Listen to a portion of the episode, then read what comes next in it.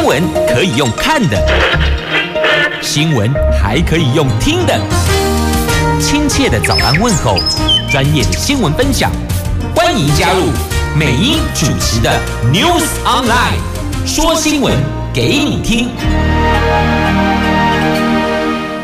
亲爱的朋友，台港后打开后，大家好，我是美英，我是谢美英。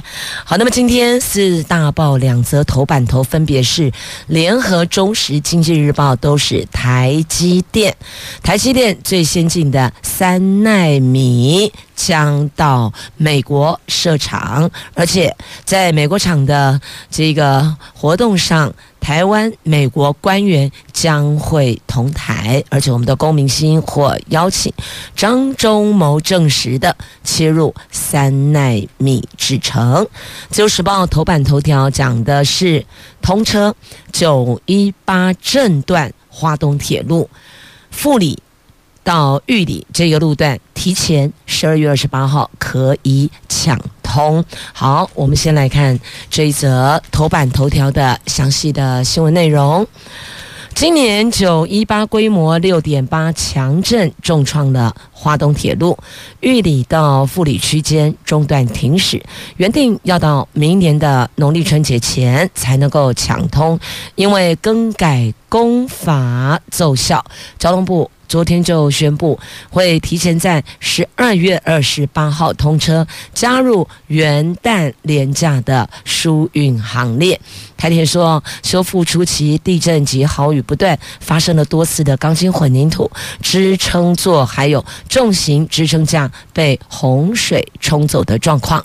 经过和抢修工程团队的研究。改进工法，运用修改河道、增加工作面跟工时等方式，缩短工时所需要的时间。新秀姑峦溪桥第十五跨也是最后一跨，在十一月十五、十九号。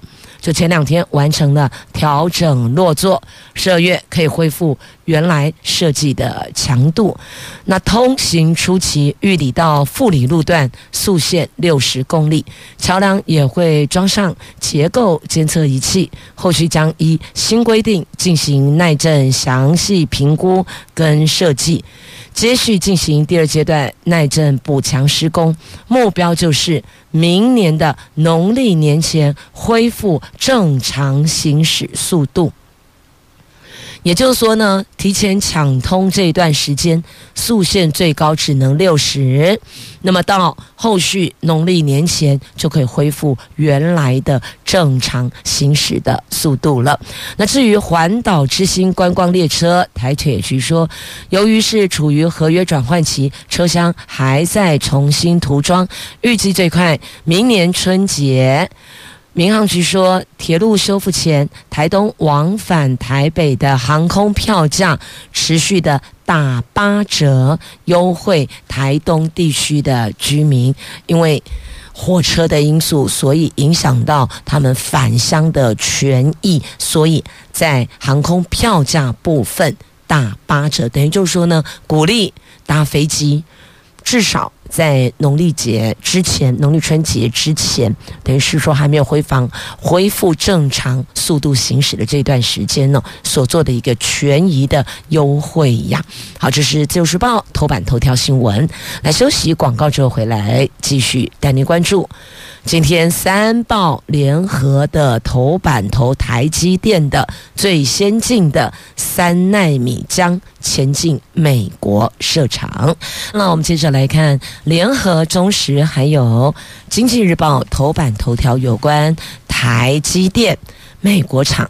台积电到美国亚利桑那州设立十二寸晶圆厂，将在十二月六号举行首批机台设备到场典礼。台积电的创办人张忠谋说，他将亲自出席。而台积电除了邀请美国总统拜登之外，美国商务部部长雷蒙多。也将与会。据了解，身兼台积电董事的国发会主委龚明鑫已经获得邀请，回到美国，将有机会和美国方官员针对双方关切的经贸议题进行意见交流。那这次活动的重头戏是十二月六号上午的设备进场典礼。拜登将会出席，那龚明鑫是不是会出席呢？国发会证实，龚明鑫的确有收到邀请，会在适当的时间点做说明。那另外呢，张忠谋也说了，台积电在美国亚利桑那州要开的晶圆厂是五纳米制程，这是美国最先进的制程。台积电在台湾已经有三纳米。那媒体追问，三纳米制程是不是有可能会到美国去呢？张忠谋说，现在有一个计划，不过还没有完全敲定，应该说是差不多敲定，就是在亚利桑那州，三纳米是第二阶段，五纳米是第一阶段。所以等于意思就是说呢，三纳米可能会到美国去设厂啊。那专家就担心哦，这个在美国生产会不会动摇成本的优势啊？这个有半导体业者提出的，台积电等于是被迫到国外去设厂，竞争力如果原本。一百分可以提升到一百二十分，甚至一百五十分。在分散投资后，却无法克服成本提升、效率不高等问题，竞争力不增反减，还可能会下降。比如说，也许本来是基本分拿了一百分，就可能会降到八十分、九十分。这个对台积电及国内半导体业都不是。好事啊。那根据一位不愿具名的产业分析师说，先进制程原本根留台湾，独家供应各国，现在硬是被拉到美国，而且美国会要求五纳米、三纳米厂要在美国接单，对台湾半导体业的核心竞争力就是一定会有影响的。同时要在美国设厂，成本至少增加三成到五成，台积电要如何定价？这个就是一道难题了。毕竟不可能只拉高在美国生产的五纳米跟三纳米的晶片售价，届时恐怕将整体提高报价，台积电的成本优势势必因此会有所动摇啊。那至于有些国家认为半导体太过聚集在台湾，会导致一些风险。而有去台化的传言，去去除台台湾去台化传言。对此，张忠谋说：“晶片是一个非常重要的产品，现在大家都知道了。很多人好像最近才忽然醒过来、领悟过来，所以嫉妒、羡慕的人很多，嫉妒台湾有那么好的晶片生产。”那这一次张忠谋出席 APEC，就有好几个国家向他表示，能不能到他们的国家生产晶片呢？但事实上，台积电是不可能在那么多的地方分散生产的。所以现在看来看去，就是美国了，嗯，将会到美国去设厂。那么第一阶段五纳米，接下来第二阶段或是三纳米。那只是说呢，这个三纳米什么时候会开始？目前还没有确切的时间表。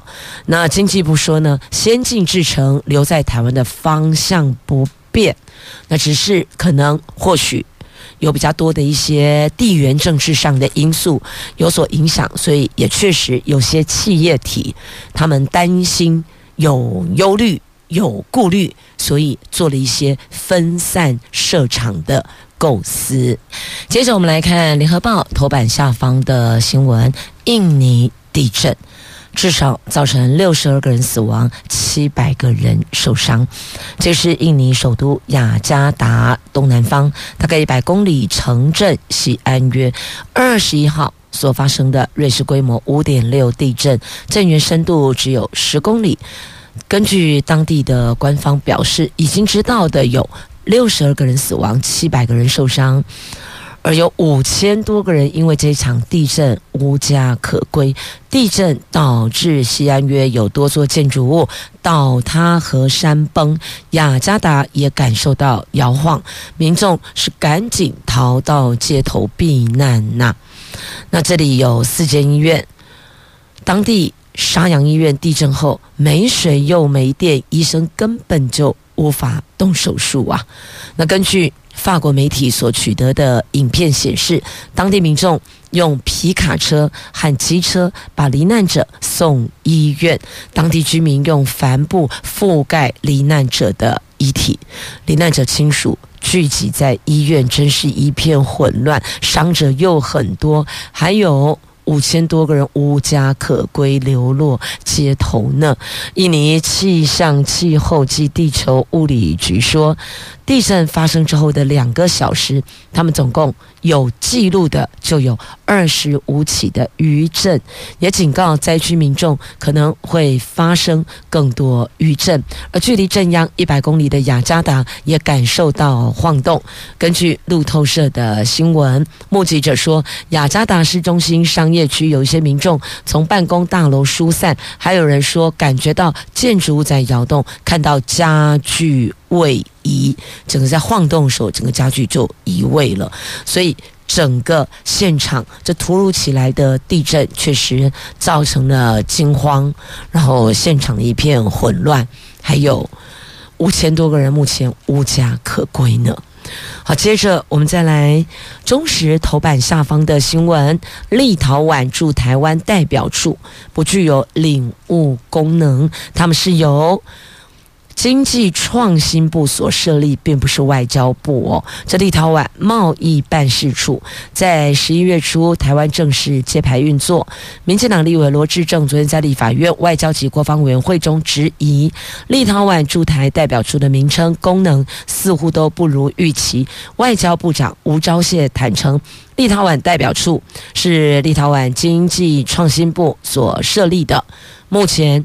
并不具备有办理外交签证、领务等功能，但是会提醒对方，代表处应该要具有这方面的功能。所以你看啦，这个设代表处哦，处处是学问呐、因为不是外交部所设立的，所以不具有领务跟签证的功能。那只有什么啊？他们说是经济创新部，所以呢，只有跟经济区块。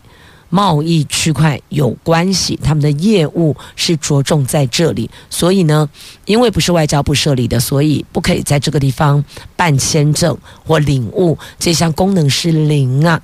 所以你可能会问，那就外交部来设啊，那就经济创新部加外交部设啊，但他们有所顾忌呀，有所顾虑呀。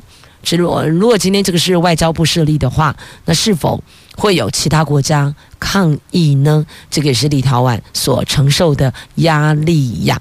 那目前立陶宛贸易办事处成立的初级阶段，以加速两个国家贸易投资为最重要的目标，因此驻处初期并没有规划领务功能。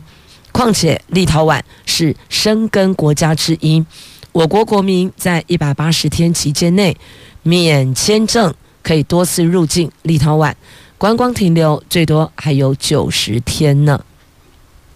所以等于解释说呢，这有没有签证的功能？认为以如果要去观光的国人的需求来讲是无所谓的，因为它就是申根国家之一，所以一百八十天期间内可以多次进出立陶宛，所以是 OK 的。但我们要的是一个什么政治上的意涵呢？这如果今天是外交部设立的，那就不一样啦。因此，除了领悟、除了签证功能之外，我们其实要的是一个政治上、实质上的一个意义。但显然，现在听起来是不可能呀。那接着我们来看《自由时报》头版版面的新闻，这跟选举应该也是有关系的哦，就是。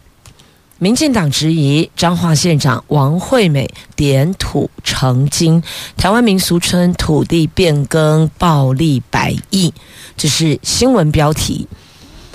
立法院民进党团昨天举行记者会，指彰化县台湾民俗村疑似遭点土成金，地主开发商准备向县府提出土地变更，要把游憩园区改为工业用地。如果变更成功，将获利百亿。但是地主开发商和寻求连任的县长王惠美关系奇人异斗，开发面积也在三十公顷以上，明显规避中央环评的审查，所以要求王惠。美要说明，那对此呢？王惠美竞选总部回应，惠来产业园区是民间申请案，县府一切依法审查，程序完全公开透明。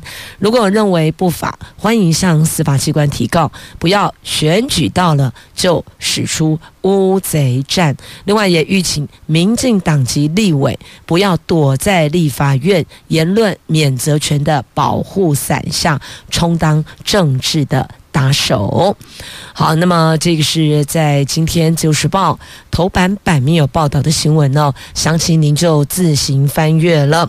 然后只能够说呢，今天四大报头版版面的新闻好像都没有让人很开心哦。这个台积电的部分呢，虽然站在美国的立场来讲是开心的，但是站在台湾的立场来讲，我们确实有一些担忧的。其他各报的头版头，大概就《自由时报》头版头。有关玉里富里段的花东铁路提前抢通，虽然速限六十，但摸黑黑马后啦，聊胜于无啊。其他部分的新闻大概就会让你眉头比较深锁了哦。好，再来看这个是在今天经济日报头版版面的十月份的外销订单连两黑，下滑了百分之六点三，这是疫情以来最差表现，总金额五百五十四亿美元。这个月十一月也不乐观，跌幅恐怕会扩大到两位数呢。这是经济部统计处昨天公布的十月份的外销订单金额是五百五十四亿美元，月减百分之九点一，年减百分之六点三，年减幅度是二零二零年一月新冠肺炎疫情爆发之后这三十三个月以来的最大跌幅，而且还陷入了连两黑。经济部说，主要是因为全球经济受到通膨及升息的影响，终端需求疲弱，所以。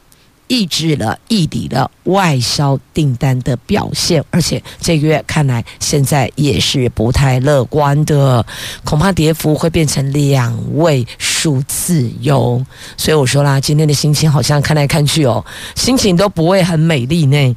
那像中时头版下方还有有关这个高端疫苗高端哦补考过关。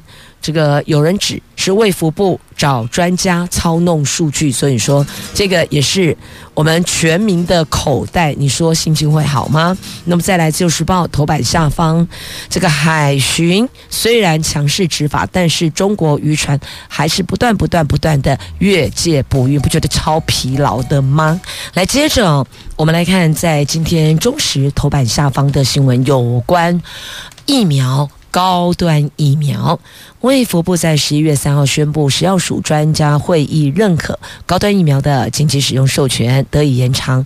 不过，专家爆料，当天的会议并不是像食药署所说的，出席委员以十四比零无异议通过。事实上，有委员对高端的样本数是。有意见的，那卫福部赶紧拿出食药署十月底完成了各家疫苗保护力报告，才补考过关。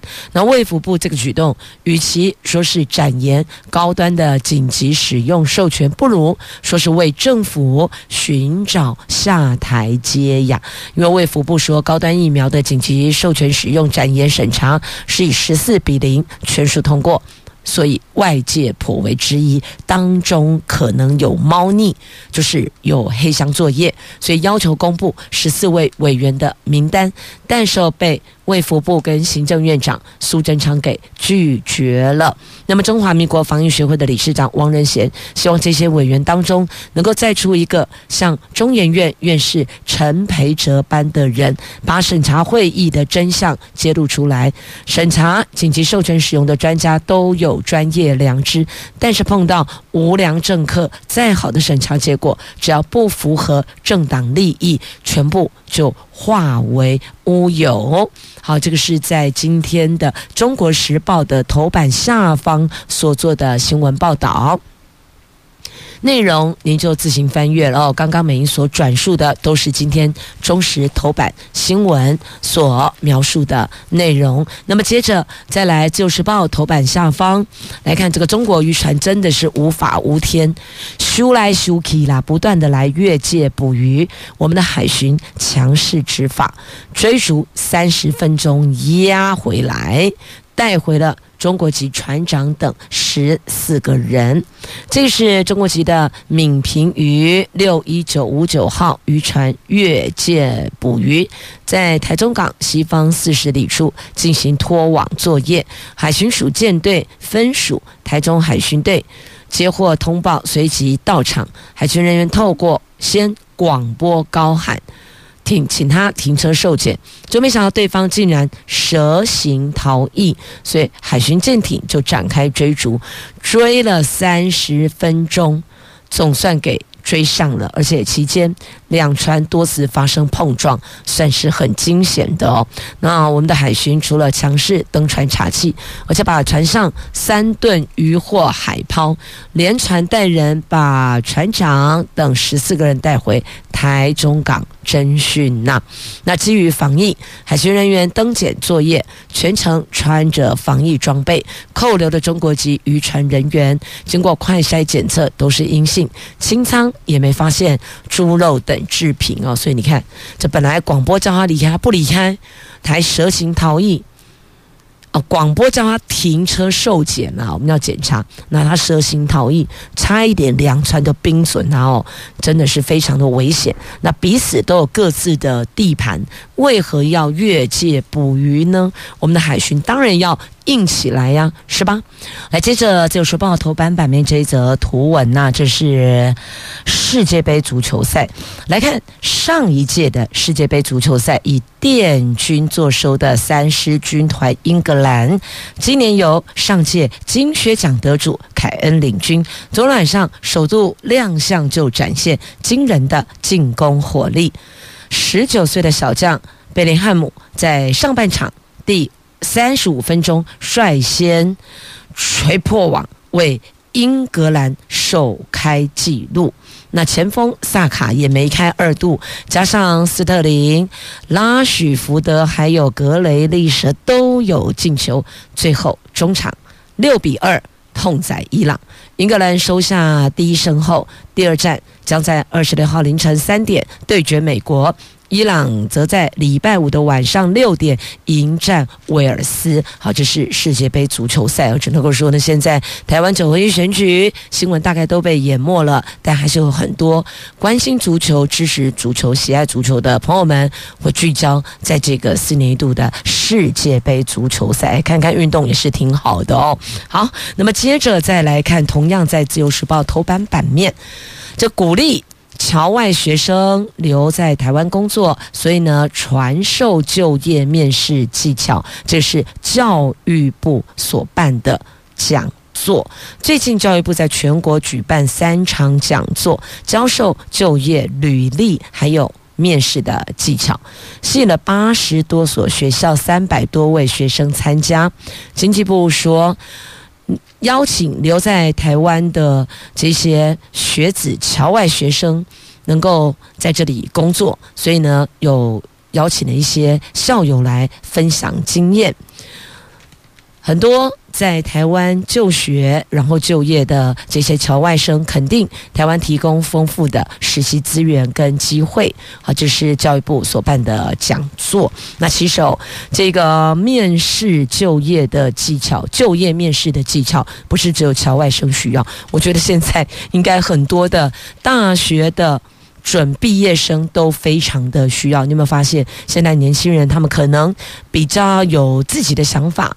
那么不见得在面试的时候会受到主考官、面试官的青睐，所以其实应该不要只限于侨外学生，应该是要说鼓励所有的社会新鲜人都能够投入职场。那么第一关面试该如何拔得头筹？接下来进入职场之后，职场的应对之道、工作态度。我觉得这一环学校应该也要给一些方向，那当然家长也要给一些指导，不是把孩子丢进职场就没事了，去给别人磨，不是。有一些在职场上跟在家里、跟在学校，你那个人际互动是绝对不一样的。你在学校里跟同学可以你一句我一句无所谓，你在家里拎爸爸妈妈恭喜鼓励给印扎鼓，妈不呆记，因为爸妈不会。最后不会真的跟你生气杠到底，但是在职场不一样哦。职场只要稍微一点点，你哪个地方的分寸没有拿捏好，你就被打入黑名单了。所以哦，那个差异是很大的。因此，师傅领进门之后，修行在个人，但也是要成长跟学习呀。好，那么接着来看一下哦，这劳保加劳退二十三 K 两万三，还不如。台北市的中低收入户每个月领的补助款呢？这日本陷入了下流老人的危机。昨天有立委在立法院卫环委员会关心高龄贫穷的问题。劳动部长许明春说，现阶段劳保加劳退请领金额中位数两万三千元，所得替代率是五成八，对劳工是有保障。但是台湾老人经济安全真的有保障吗？学者认为要以日本为鹰鉴，加速年金改革跟消除职场年龄歧视。而且在长照等熟龄福利，要提供更多的公共服务，才能够避免高龄贫穷啊！而且你看，如果劳保交劳退一个月两万三，这个比台北市的中低收入户每个月领的这个补助款还少，那你会你会选哪一项呢？好，这个话题到这，自个儿想想吧。来，接着最后我们来看看花花草草，让心情更好。